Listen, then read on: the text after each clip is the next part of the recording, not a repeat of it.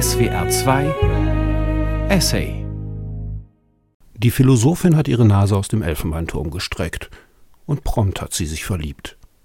Welch ein Glück. Welch ein Unglück. Denn wie soll sie, die filigrane Denkerin, das denn finden, das mit der Verführung und mit dem Verführtwerden?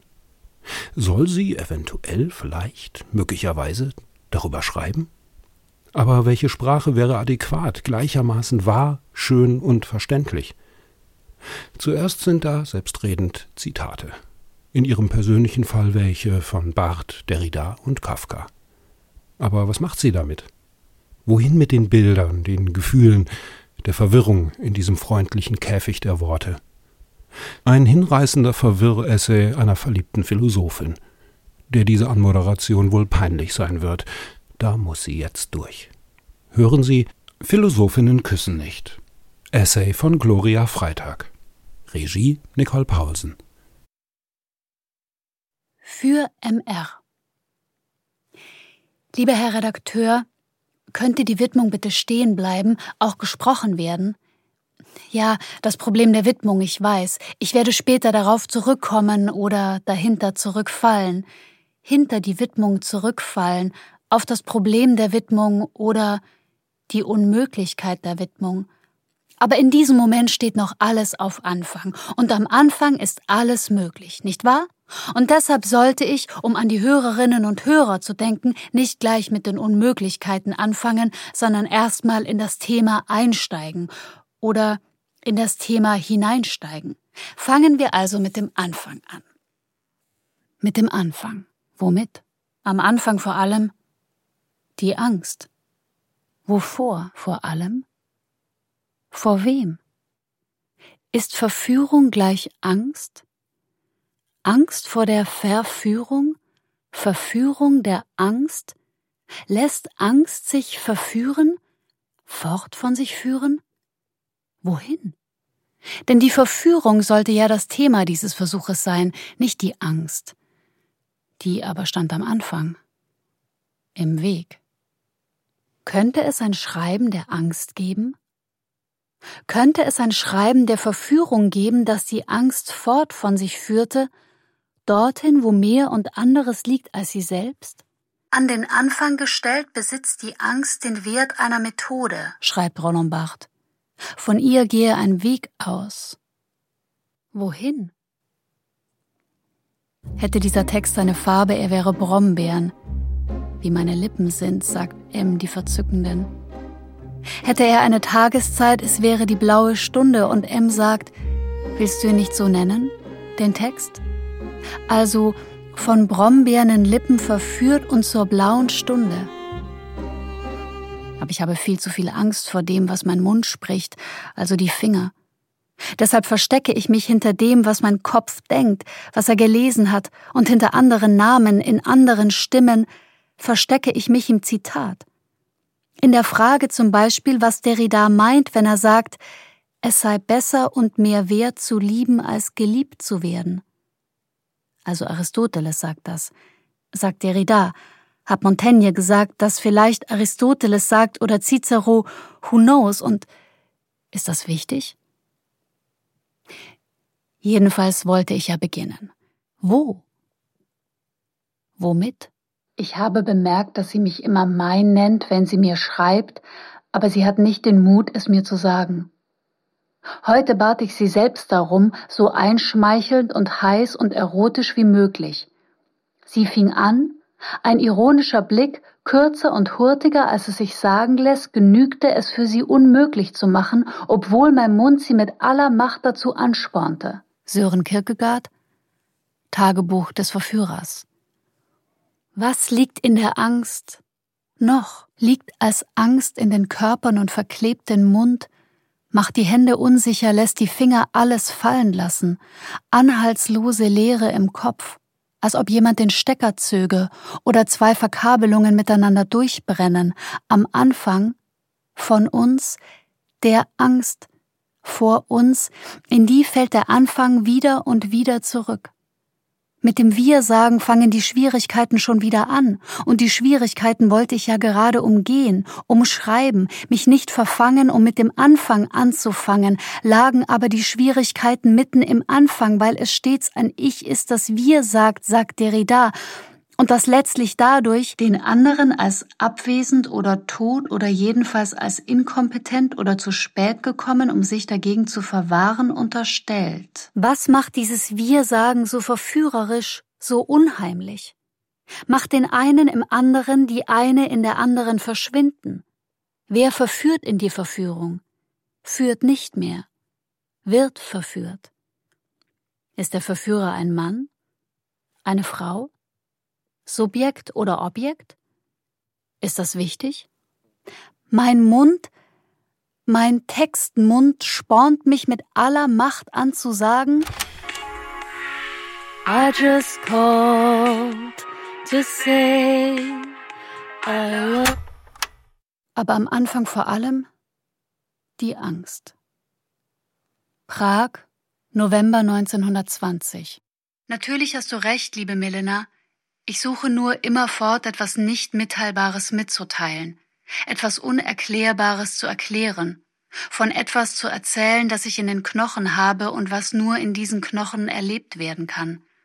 Es ist ja vielleicht im Grunde nichts anderes als jene Angst, von der schon so oft die Rede war. Aber Angst ausgedehnt auf alles, Angst vor dem Größten wie Kleinsten, Angst, krampfhafte Angst vor dem Aussprechen eines Wortes, Allerdings ist diese Angst vielleicht nicht nur Angst, sondern auch Sehnsucht nach etwas, was mehr ist als alles Angsterregende. Am Anfang? Doch nicht die Angst. Deshalb alles nochmal auf Anfang. Denn vor dem Anfang ist eine Sehnsucht nach etwas, das mehr ist. So wie du das Meer bist. Das Meer ist als alles Angsterregende. Eine, in Sehnsucht, erregte, Angst.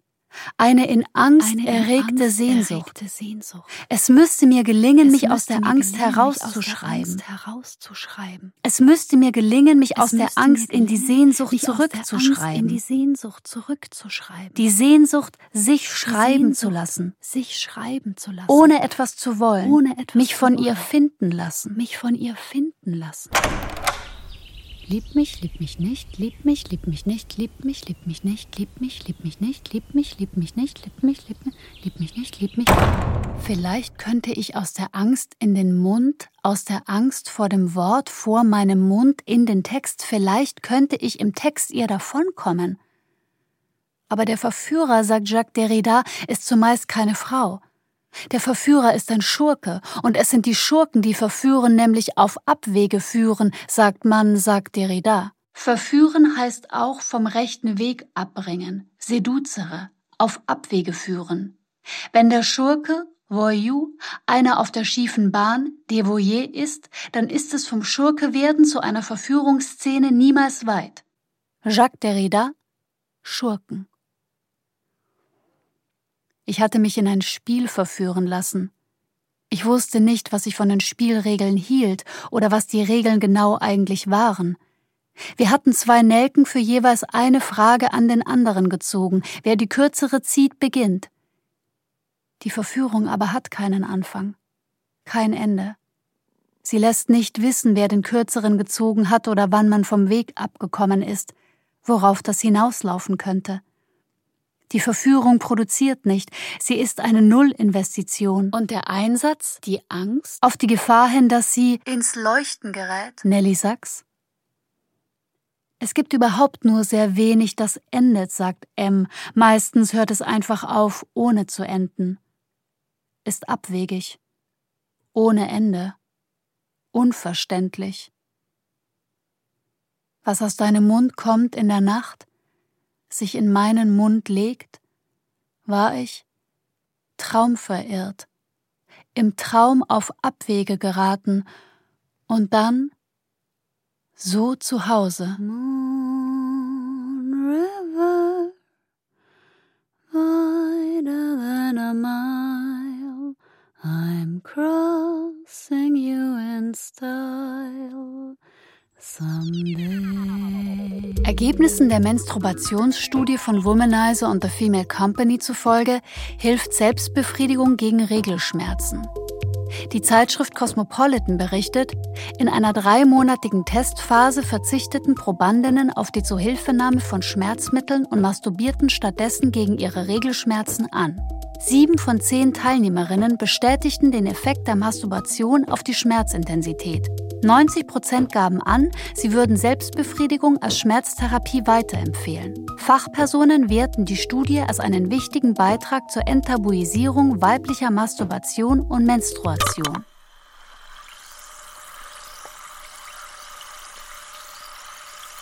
Selbstbefriedigung der Frau. Wer ist das? effektives Therapeutikum gegen Frauenleiden.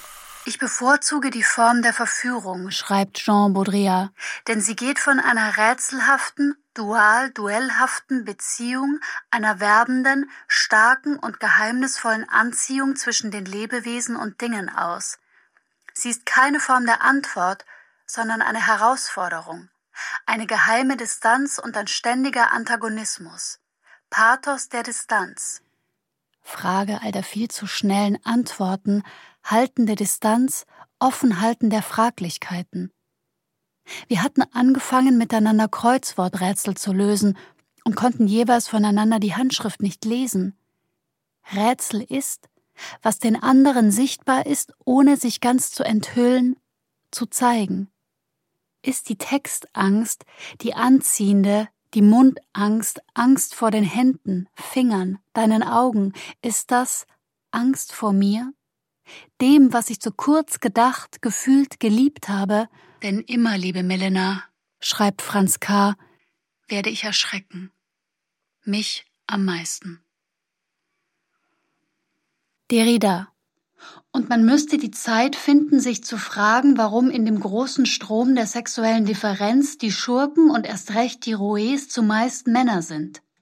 Und warum es zwar möglich ist, aber sehr selten geschieht und sehr gekünstelt klingt, Voyou ins Femininum zu setzen. Voyout, wie man manchmal ziemlich gezwungen und wenig überzeugend im Französischen sagt. Die Verführung ist das Weibliche. Aber das Weibliche ist, wie Baudrillard sagt, keine Frau, kein Geschlecht, keine weibliche Sexualität, kein Therapeutikum gegen Regelschmerzen. Verführen heißt schwach machen. Verführen heißt schwach werden. Wir verführen durch unsere Zerbrechlichkeit, niemals durch unsere Fähigkeiten oder durch starke Zeichen. Es ist diese Zerbrechlichkeit, die wir in der Verführung ins Spiel bringen, und das verleiht dir diese Macht.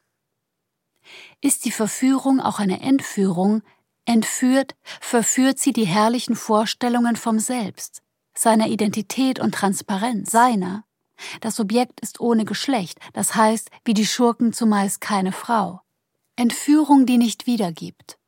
Verführung, die sich nicht wiedergeben lässt, die mich mir entwendet und mir mein Selbst nicht zurückgibt. Ein Selbst, das ich weiß und was es begehrt weiß und wie es liebt weiß und worauf es steht weiß. In der Verführung weiß es sich nicht mehr. Atopisch entblößt die Verführung eine radikale Zerbrechlichkeit, eine Zärtlichkeit. Nur ein Wesen, das schon nackt ist, kann sich schamlos entblößen. Emmanuel Levinas. Siehe auch der Verliebtheit, schreibt Roland Barthes, ist das Wohlwollen, Zartgefühl, Zärtliches Gefühl, gesellschaftlich obszön. Lieb mich, lieb mich nicht, lieb mich, lieb mich nicht, lieb mich, lieb mich, lieb, lieb mich nicht, lieb mich, lieb mich nicht, lieb mich, lieb mich nicht, lieb nicht, lieb mich nicht. Ich höre einen Podcast achtsam gegen Liebeskummer. Ich höre von Strategien des Umgangs, die sich in die Ohren legen, Strategien des Umgangs und des Umgehens und viel zu viel darüber hinwegkommen, hinweggehen und sich zusammenreißen. Alles halb so schlimm, wird schon wieder gut und heile, heile Mausespeck, in hundert Jahren ist alles weg. Liebeskummer ist einsam, unsprechbar, ein klebriges Wort, das vor allem der emanzipierten Frau nicht gut steht.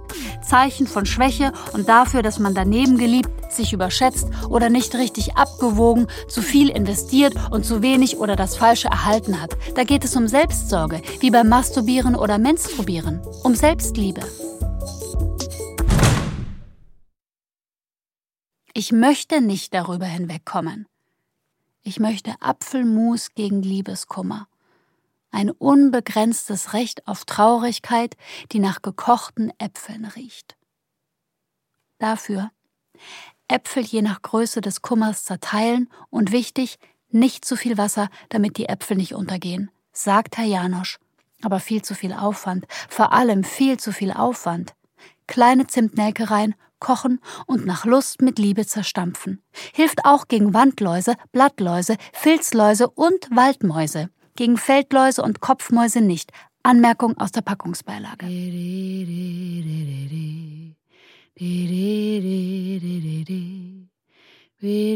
Verliebtheit als Zartgefühl, vom Haben oder bemächtigen wollen gelöster Zustand.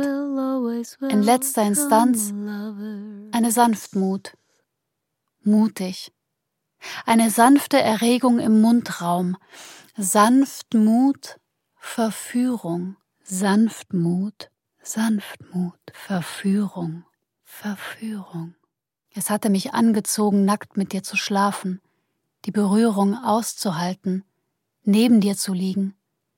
Ich legte mich in deine Atemzüge, zwischen deine Kieferknochen, in das leise Knirschen deiner Zähne, beleidigt, provoziert, verletzt die Verführung die vornehm zeitgemäße, aufgeklärte Angst vor der Abhängigkeit, bringt in Bedrängnis, weil sie den Kopf verdreht, dem liebend, begehrend noch selbstbewussten, souverän sich und alles optimierenden, kalkulierenden, achtsamen, aber glasklar sich durchsichtigen Subjekt, das weiß, was es will und was nicht, das weiß, was der andere wert ist, was nicht, das Acht gibt, ja nicht zu viel zu investieren, das im Blick hat, ob sich das lohnt und was am Ende dabei herauskommt, das, falls weiblich, auf einer 15-Stufen-Leiter zum Orgasmus sich optimiert, in zehn Schritten zum vaginalen Höhepunkt. Übungssache, schreibt die Sexologin Dania Schifftan alles Übungssache und kann man trainieren, also eine Art Leistungssport. Gibt es ein Fleißbienchen, wenn ich komme? Eins für dich, eines für mich? Höhepunkt ist, wovon man nur abstürzen kann. Was die Verführung ins Spiel bringt, Vertrauen ohne Ende, Probe ohne Ergebnis, ausgesetzte Stellen, Verletzlichkeiten. Wir aber hatten uns verspielt und ich hatte tagelang einen Tränenmundgeruch. Kennen Sie das? Tränenmundgeruch. Tränenmundgeruch. Ich konnte meine These vom Tränenmundgeruch, von den weinenden Körpern, tränenlos schon ganz erhitzt wie fiebernd ohne Temperatur, bislang noch immer nicht bestätigen. Wenn Sie dazu Angaben machen können, melden Sie sich bitte. Verbraucht sich die Verführung? Geht dir stets und unausweichlich, was sie verführt, verloren? Eine Brombeere, sagst du, also sagt M, eine Brombeere nicht zu essen kann verführerisch sein. Auch sie zu essen, nicht zu widerstehen, kann verführerisch sein. Was aber bleibt von den Brombeeren? Den verführerischen zurück und behalten wir noch etwas im Mundraum, wie meinen Tränen Mundgeruch. Ist es das, was uns von unserer Verführung bleibt? Derrida, wer wird je das Recht haben zu sagen, wir lieben uns? Doch gibt es einen anderen Ursprung der Liebe, ein anderes amoröses Perfumativ als diese Vermessenheit? Als Spur einer inneren Verletzlichkeit blieben nur meine Lippen selbst verheult noch Brombeeren, wie Spätaugust und in der blauen Stunde, auch ohne Lippenstift. Maurice Blanchot. Wir haben uns weit entfernt, miteinander, aber auch voneinander und auch von uns selber, Entfernung ist unteilbar. Entfernung entfernt durch Ferne und bringt so uns einander näher, aber fern von uns. Wir hatten uns beide in unserer Angst entfernt, in verregnete Tage und Wochen.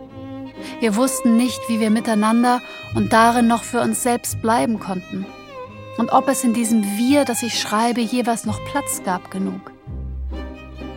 In dieser Ratlosigkeit habe ich bei Roland Barthes, habe ich bei Derrida um Hilfe angesucht, in den Registern, Stichworten der gelesenen, schon vergessenen Texte geblättert, aber mein bester Freund Norbert schreibt, du kannst nicht immer mit den gleichen Leuten rumhängen, die immer nur, was du ohnehin schon denkst, bestätigen. Und außerdem, wenn du liebst und wenn du küsst, bist du nicht Philosophin, liebe Gloria, schreibt Norbert. Lieber Norbert, ich glaube, ich gehe im Kreis, in die Irre, nicht weil ich glaube, liebend müsste ich philosophisch sein, sondern weil ich in jeder Hinsicht unterschreiben würde, was Derrida sagt, dass der oder die andere nicht beweisen muss, das geliebt werden wert zu sein. Als ginge es darum, um jeden Preis rational und überlegend, überlegen zu bleiben, Sicherheitsvorkehrungen zu treffen, sich vor einer möglichen Liebesverausgabung zu schützen, eine Kosten-Nutzen-Kalkulation vorzunehmen, Pro und Contra abzuwägen, abzuwarten, ob der andere sich bewährt, ob sich die Liebesinvestition lohnt und so weiter. Die Liebe kann nur im Modus des Vielleicht sein, würde der Derrida eventuell sagen, kann sich nur in einer Wahrheit halten, was nicht heißt, dass sie gleichgültig, neutral, dass sie weniger hingebungsvoll ist. Im Gegenteil.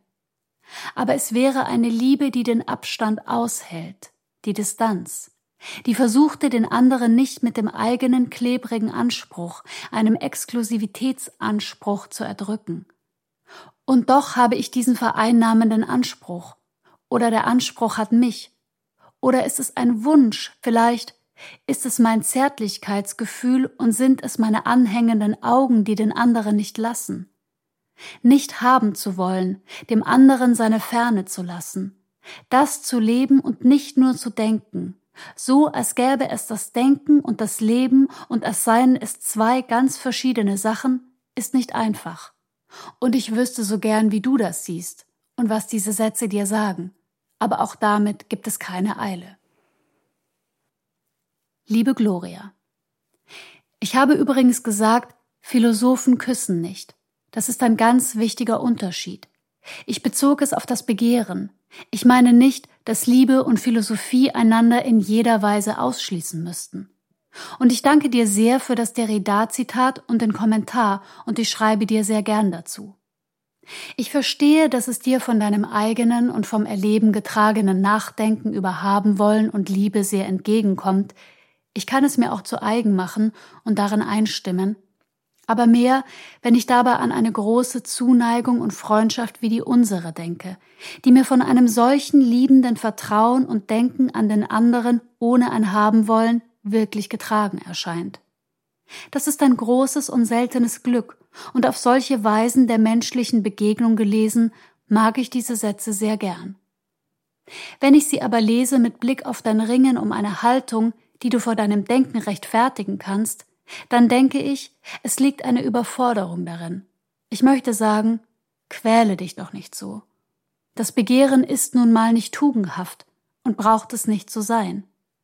Und es ist ein Habenwollen dabei gar nicht zu vermeiden. Das heißt ja nicht, dass es das letzte oder das einzige Wort hat. Ich denke und dachte immer, dass die Liebe ja gerade darin besteht, zwischen dem einen und dem anderen Moment zu vermitteln, also dem Begehren und dem Bestehen lassen. Achten des anderen, ihm sein Bestes wünschend. Vielleicht ist das ja eine Utopie, etwas, woran man scheitern muss. Es aber zu verleugnen, das Begehren, wenn es da ist, kann nicht gut sein. Es überrascht mich, dass Derrida solche Gleichheitszeichen zwischen Liebe der Geschlechter ist gleich Egoismus, ist gleich Eifersucht, ist gleich Besitzen wollen zu setzen scheint. Es ist ja nur ein Auszug aber ist er denn wirklich leibfeindlich? Das kann ich mir nicht denken. Dafür sieht er doch zu gut aus. In der Tat sah er viel zu gut aus, Jacques Derrida. Und im Grunde bin ich nur verführt, und es ist deshalb, dass ich ihn immerzu lese, zitiere, oder würde ich gerne, wie Derrida mich, mit meiner Sprache, die es nicht gibt, verführen? Oder würde ich gerne, wie Derrida mich, mit meiner Sprache, die es nicht gibt, verführen? Derrida fragt, wie könnte eine Liebe aussehen, die nicht länger eine Berechnung wäre? die über das Gleichmaß, die über jede Verhältnismäßigkeit, über das ökonomische Kalkül und die Reziprozität hinausginge. Um nicht haben zu wollen, muss es mir gelingen, durch die Bestimmtheit welcher dunklen Müdigkeit, mich irgendwo außerhalb der Sprache in einen Zustand der Trägheit fallen zu lassen und mich auf bestimmte Weise ganz einfach hinzusetzen. Ruhig sitzen, nichts tun. Der Frühling kommt und das Gras wächst von allein. Nicht das Nicht haben wollen, haben wollen, vom anderen kommen lassen, was kommt, vom anderen vorbeigehen lassen, was vorbeigeht, nichts an sich reißen, nichts zurückweisen, empfangen, nicht aufbewahren, hervorbringen, ohne sich anzueignen und so weiter. Roland Barth, Fragmente einer Sprache der Liebe. Mich einfach hinsetzen, die Angst sitzen lassen, kommen lassen, was kommt, vorbeigehen lassen, was vorbeigeht, mich einfach hinsetzen, die Angst sitzen lassen, kommen lassen, was kommt, vorbeigehen lassen, was vorbeigeht. Ist das Begehren unablässig, ein nicht lassen können? Ist die erotische Liebe unausweichlich, anhaftend, verschmelzen? Die Lust am Hinschauen, sagt Aristoteles, geht der erotischen Liebe voraus. Aber nein, meine Augen erotisieren fortwährend sich im Hinschauen, dich anschauen, lieben dich an, schreibt Else Lasker Schüler. Lieber Herwart, ich bin rasend verliebt in jemand, aber Näheres sag ich nicht mehr. So kann es immer an dich gerichtet sein. Lässt die Verführung einen Abstand?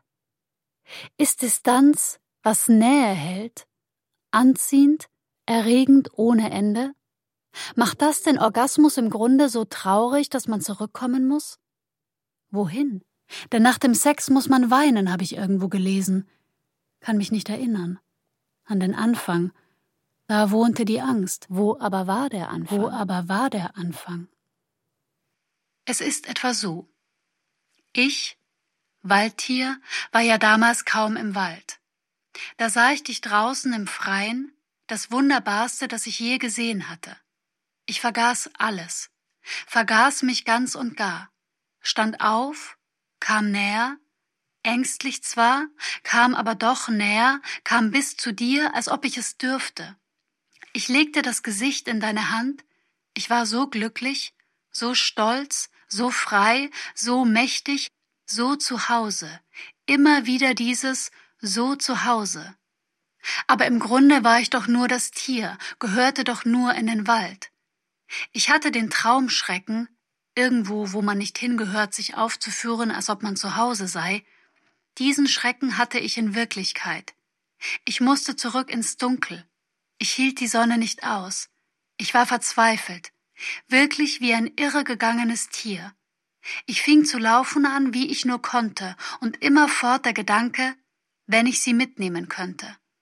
Und der Gegengedanke, gibt es Dunkel, wo sie ist? Du fragst, wie ich lebe. So also lebe ich. Franz Kafka Brief an Melena.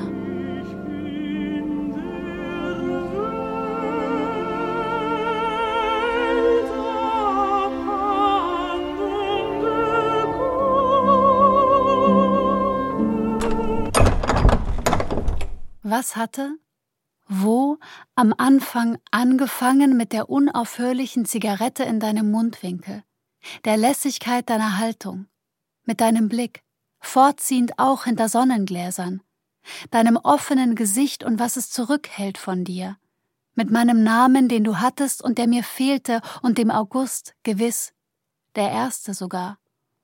Du siehst aus wie der Sommer, und ich hätte schon damals so gerne meine Nasenspitze radikal zärtlich in deine Achselhöhle graben mögen. Waren in diesem August meine Lippen bereits schon Brombeeren? Waren in diesem August meine Lippen bereits schon Brombeeren? Ich weiß nur seitdem, wenn du eine Farbe wärest, es wären Variationen von Blau. Gelassen, ein unruhiges Meer. Ich hatte dich zärtlich verletzt, war, ohne dass ich es wollte, unersättlich in Hingabe zu etwas Monströsem geworden. Allein, ob Zärtlichkeit überhaupt monströs sein kann, darüber bestand Uneinigkeit. M schreibt mit Bleistift in meinen Buchrücken, das Neutrum Roland Barthes, zart, Seite 145, und schenkt mir ein Malbuch mit verrückten Monstern. Ich stehe stundenlang in der Beschäftigungsabteilung eines Drogeriemarktes vor einem erschöpfenden Buntstiftregal. Kann mich nicht entscheiden.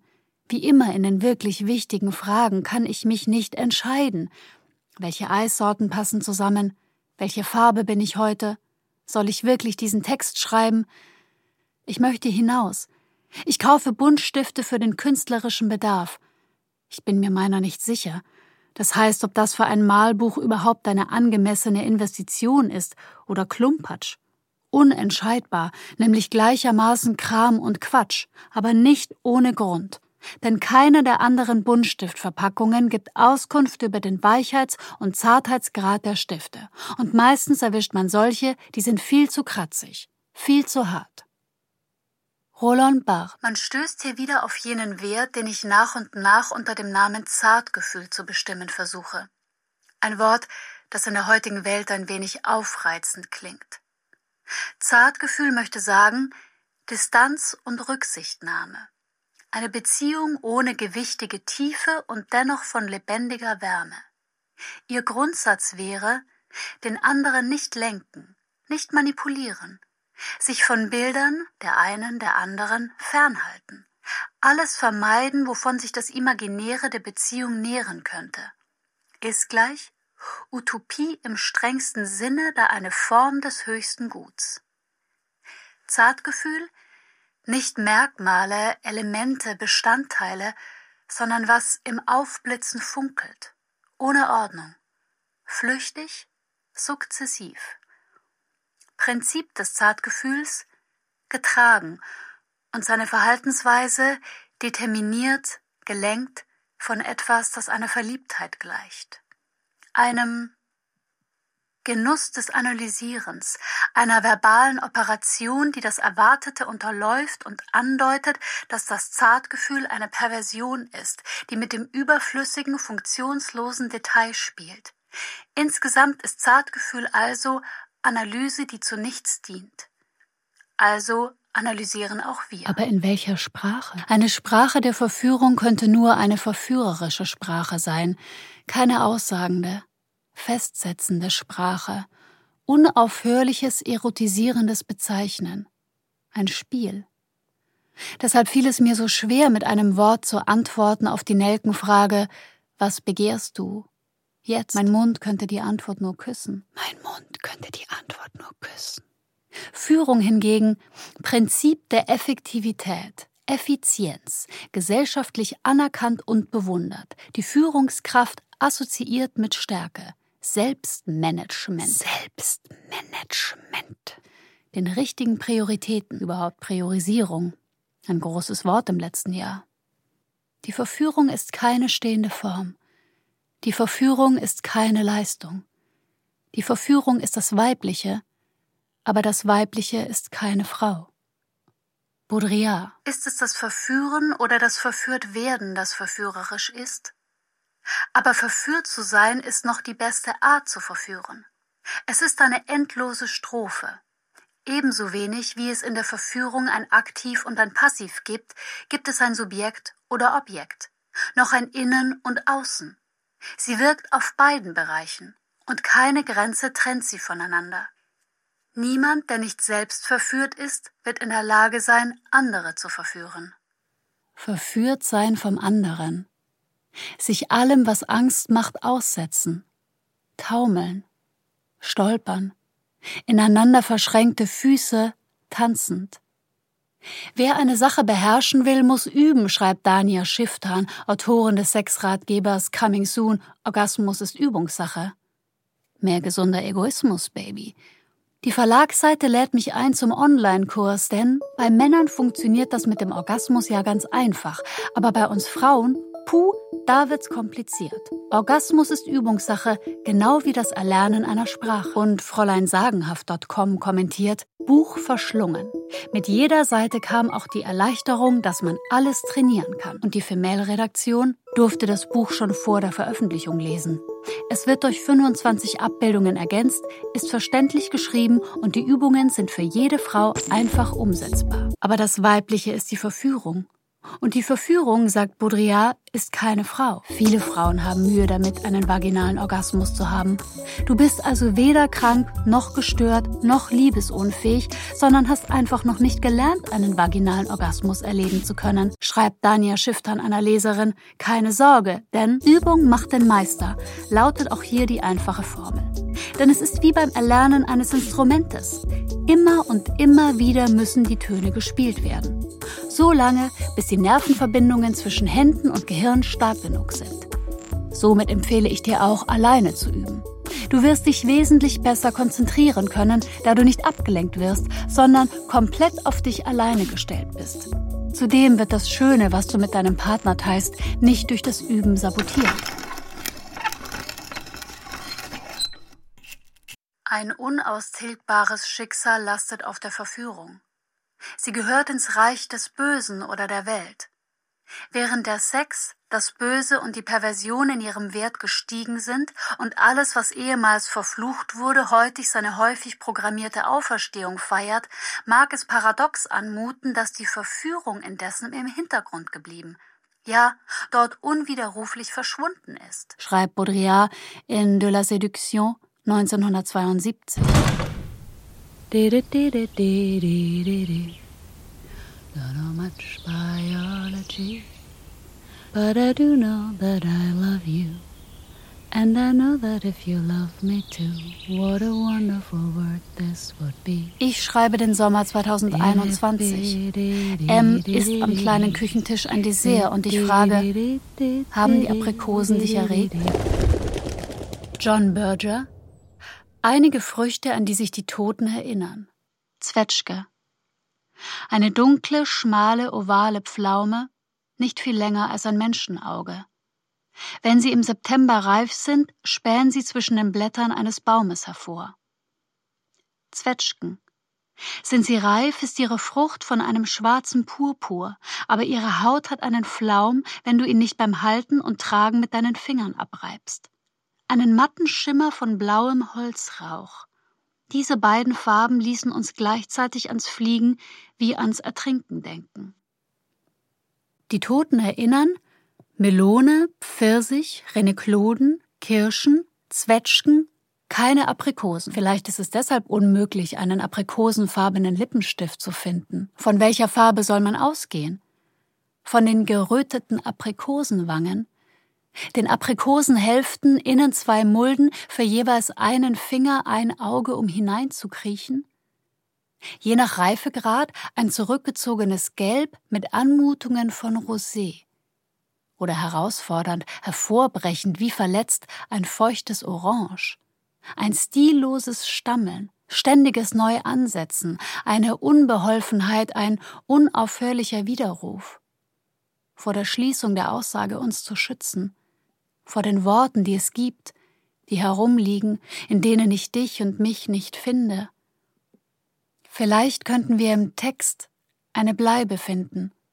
Vielleicht könnte der Text uns ein Ende, eine Zeile offen lassen. Ich frage M, weißt du noch, wie es früher weiterging, wenn jemand auf die Kästchen frage, willst du mit mir gehen? Ja, nein, vielleicht, vielleicht angekreuzt hat? Aber M war auf einer Knabenschule und wusste es nicht. I can see it in your eyes that you despise the same old lies you heard the night before. Er liebt mich, er liebt mich nicht. Er liebt mich, er liebt mich nicht. Er liebt mich, er liebt mich nicht. Er liebt mich, Die Verführung setzt Positionen und Oppositionen aus bildet ein Neutrum, das nichts mit Unentschiedenheit oder Neutralität zu tun hat, sondern intensive, unerhörte Zustände aufweisen kann. Aber das Neutrum, schreibt Roland Barthes, hat gerade in der Doxa der Meinung ein schlechtes Image. Es ist ein Ärgernis. Reizlos, flüchtig, schäbig, schlaff, indifferent, gemein, weil es sich weigert, den Thron des Begriffs anzuerkennen den Begriff, die Füße zu küssen, sich von ihm küssen, vögeln zu lassen. Ortlos und also nicht funktional. Verspielt, weil ziellos, nicht beherrschbar, weil nicht instrumentalisierbar, kein Programm, keine Abbildungen, nicht reproduzierbar, unhaltbar, eine wandelnde Sprache und die Lust, sie zu probieren, erotisierend, die Wörter, die ein Begehren, ein Textbegehren in Umlauf bringen, ein küssendes Sprechen, ein sprechendes Küssen. Barthes. Vielleicht würden die Menschen, je sinnloser ihre Hände würden, nur noch sprechen und küssen. Und es hat nur den Anschein, als schriebe ich mit dem Kopf. Denn ich schreibe mit der Angst. Das heißt mit dem Mund, dem Begehrenden. Mit meinem Körper schreibe ich mich in diesen Textkörper. Der Text schreibt mich als Körper in sich ein. Und die Angst ging spazieren mit meinem Herzensmensch, der nicht meiner ist. Mein sagt nur, dass er mir am Herzen liegt. Also, mein Herz, wollte ich sagen, hatte sich ihm angehängt, ohne dass ich da noch etwas hätte tun oder lassen können. Und die Angst ging mit spazieren, als Angst vor dem Wort, und vor dem Aussprechen, als Nichtwissen, wie und mit welcher Stimme, welches Wort und wie es möglich ist, mich sprechend an einen einzigen zu richten. Die Angst ging über in einen philosophischen Spaziergang, kroch in die Frage, was davon zu halten ist, ob es besser und mehr wert sei, zu lieben, als geliebt zu werden. Sagt Derrida, dass Aristoteles sagt oder Montaigne oder Cicero, es hatte es jeweils der eine dem anderen in den Mund gelegt. In meinem Mund lag mein ganzes zu dir hingeneigtes Gefühl. Dem aber fehlten die Worte, die Sätze, lag nur mein Gefühl in meinem Mund, auf meiner Zunge, schwer und anschmiegsam wie Samt. Baudrillard. Bei der Liebe wird sehr viel gesprochen. Sie ist im Gegensatz zur Verführung ein Diskurs und vielleicht erschöpft sie sich sogar darin. Die Liebe findet im Bekenntnis ihren stärksten Ausdruck. Jedenfalls handelt es sich dabei um eine äußerst zweideutige Sprache, eine wahrscheinlich böswillige und fast unverschämte Sprache. Wie kann man etwa bloß zu jemandem etwas sagen wie Ich liebe dich? Etwas, was zu zerbrechlich ist, um in eine Aussage gefasst zu werden und sogar durch die Aussage zerstört werden kann.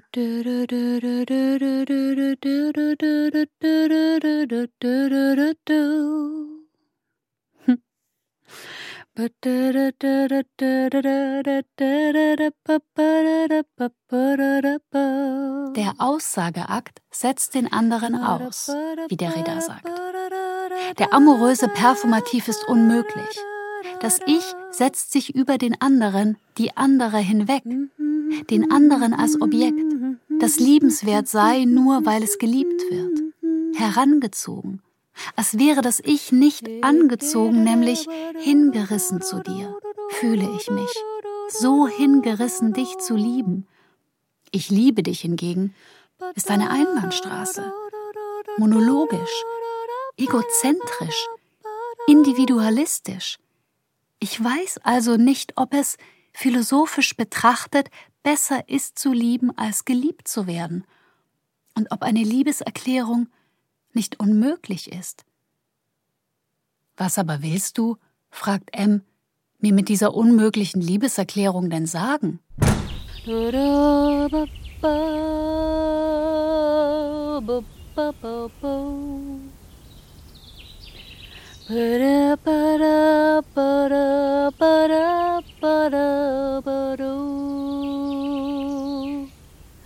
I just called to say I love. Herzensmensch heißt, mit deinem schlechten Shampoo meine Haare waschen, mein Lesezeichen in deinem Buch auf dem Nachttisch, deine drei Finger klopfen an meine Tür, dein zwinkerndes Auge, aus dem manchmal eine kleine Träne seitlich herausfließt, dein enthusiastisches Kauen und Schmatzen mit offenem Mund, deine Achselhöhlen, darin wohnte ich gerne. Dein abgewinkelter Finger und dein Mund schlürfend bei Heißgetränken. Deine Handvoll Erdnüsse, die sich in deinen Mund schiebt. So viel Leben in deinem Haar, deinem Gesicht. Akazienhonig in deinem Kaffee. Wie deine Stimme, sonorig, aber so weich, auch so sanft. Dein manchmal dich so zurückziehender Blick. Das Schmalwerden deines Mundes ein wenig Himbeer auf deinen Lippen, je nach den Lichtverhältnissen. Dein nachdenkendes Hm und die vertikale Vertiefung zwischen deinen Augenbrauen. Deine Sonnenbrille von zwei Händen über Wasser gehalten, wenn du untertauchst. Und wie du riechst, gewiss wie der Sommer in jeder Jahreszeit. Erzähltes Bild von dir als kleinem Jungen, das ich nicht habe, der plötzlich bei bestimmten Lichtverhältnissen zu laufen anfängt und eines Tages beschließt, keine Angst mehr zu haben, Schatzi. Du musst jeden Tag beschließen, keine Angst mehr zu haben. Lieber Norbert, lieber Freund, was denkst du über die Frage, wie sich das sprechen lässt, ein Zuneigungsgefühl für einen Menschen? Für das es nur Allerweltsworte gibt und nicht ein einziges, das sich an einen einzigen Menschen richten kann, eine einzigartige Verzückung sprechen lässt, ohne sie in der Allgemeinheit zu verlieren. Denkst du zuweilen darüber nach? Liebe Gloria, schreibt der Freund, weißt du, Liebesworte müssen nicht originell sein. Sie dürfen es beinahe nicht. Dass sie überhaupt gesagt werden wollen und sich aussagen und noch bevor ein Andrang dazu da ist, ist etwas, das sich der Sprache entzieht. Und daher kommt es einem stets wie ungelenkes Nachstammeln vor. Unumkehrbar. Verausgabend, sagt Roland Barth. Man kann ein Wort nicht zurücknehmen. Es sei denn, man sagt eben, dass man es zurücknimmt. Wegstreichen heißt hier hinzufügen. Will ich ausradieren, was ich eben geäußert habe, so kann ich dies nur tun, indem ich den Gummi als solchen zeige. Ich muss sagen, oder vielmehr, ich habe mich schlecht ausgedrückt. Unauslöschlich ist paradoxerweise das kurzlebige Sprechen. Dem Sprechen kann man nur ein anderes Sprechen hinzufügen. Die korrigierende und perfektierende Bewegung des Sprechens ist das Stammeln. Ein Weben, das sich im ständigen Wiederaufgreifen erschöpft, eine Kette vermehrender Korrekturen, in der sich mit Vorliebe der unbewusste Teil unserer Rede festsetzt. Paradox der Zurücknahme? Man fügt hinzu. Words don't come easy to me. Dip, dip, dip, dip, dip, dip, dip, Lieber Herzensmensch. Aus dieser Nennung lässt sich die ganze Problematik schon ersehen. Nämlich, wie es mit seinem Stand ist, wenn er mir am Herzen liegt, ob er dann noch aufrecht er selbst sein kann oder als mein Herzensmensch sich abhanden kommt. Wohin? Manipuliert die Verführung? Ist sie ein Kalkül und gefährlich, weil sie den anderen vom rechten Weg abbringt, von sich abbringt? Vom Ich auch mich abbringt? Denn Sie hören es ja. Es ist alles nur in meinem Namen gesprochen.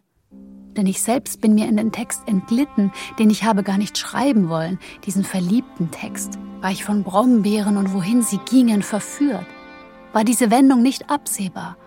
Und es blieben bis auf weiteres nur meine Lippenbrombeeren, auch ohne Lippenstift und es war immer noch die Frage offen, ob es nicht vielleicht doch besser ist und mehr wert zu lieben als geliebt, als so hingerissen zu werden. Zu lieben, weil wer liebt, noch ganz bei sich bleiben und sich wissen kann, weil die Aktivität vor der Passivität einen Vorrang hat, weil Passivität Abhängigkeit ist. Und man sich nicht so hängen lassen darf, wie mein Herz, das ich schreibe, dir am Herzen hängt, in den Augen liegt so wie die Brombeeren immer im Spätaugust. Das, lieber Herzensmensch, wollte vielleicht in etwa meine unmögliche Liebeserklärung dir sagen.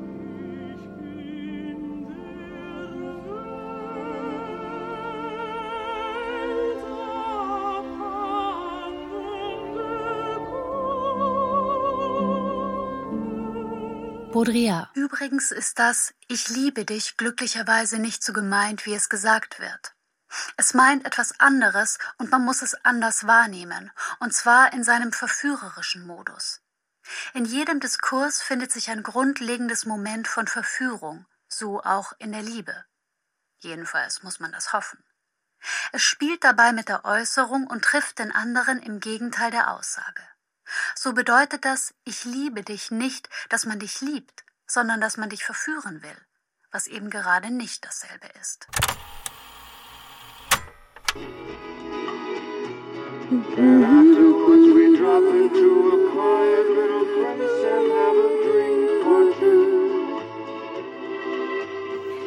And then I go and spoil it all by saying something stupid like I love you.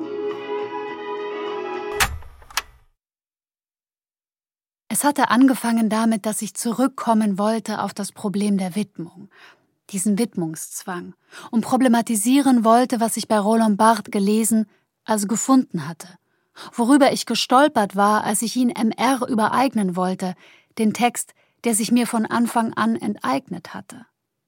Und wie gern hätte ich gewollt, er möge diese Widmung tragen. Für MR.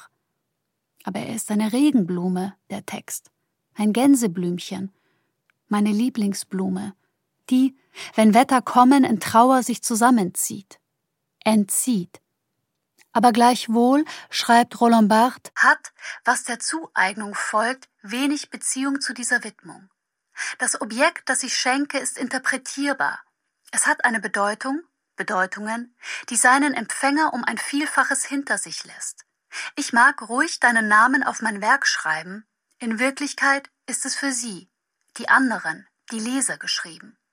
Aufgrund einer unvermeidlichen Fügung der Schreibaktivität lässt sich nicht sagen, dass ein Text ein Liebestext ist, sondern bestenfalls nur, dass er mit Liebe gemacht worden ist, wie ein Kuchen oder ein besticktes Pantöffelchen.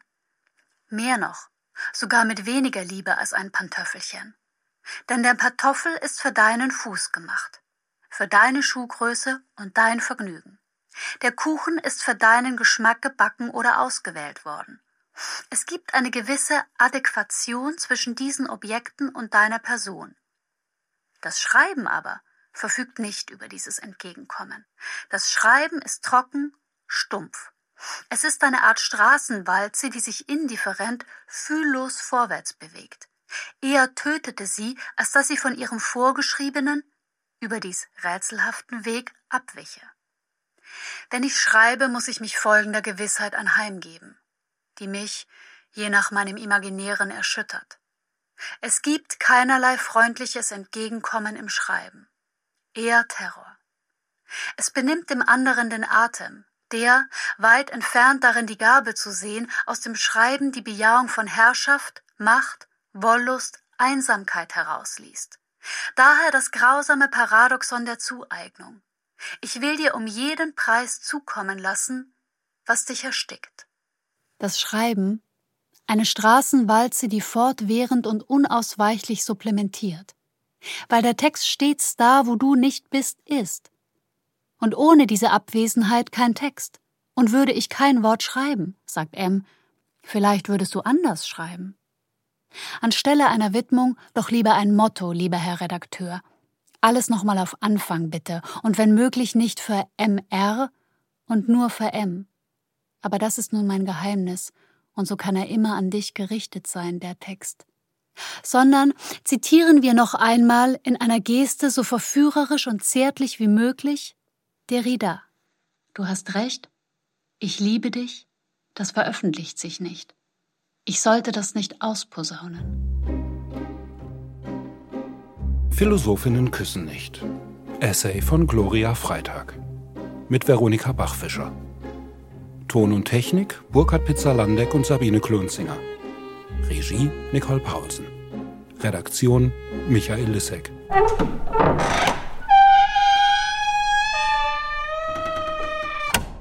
Produktion Südwestrundfunk 2022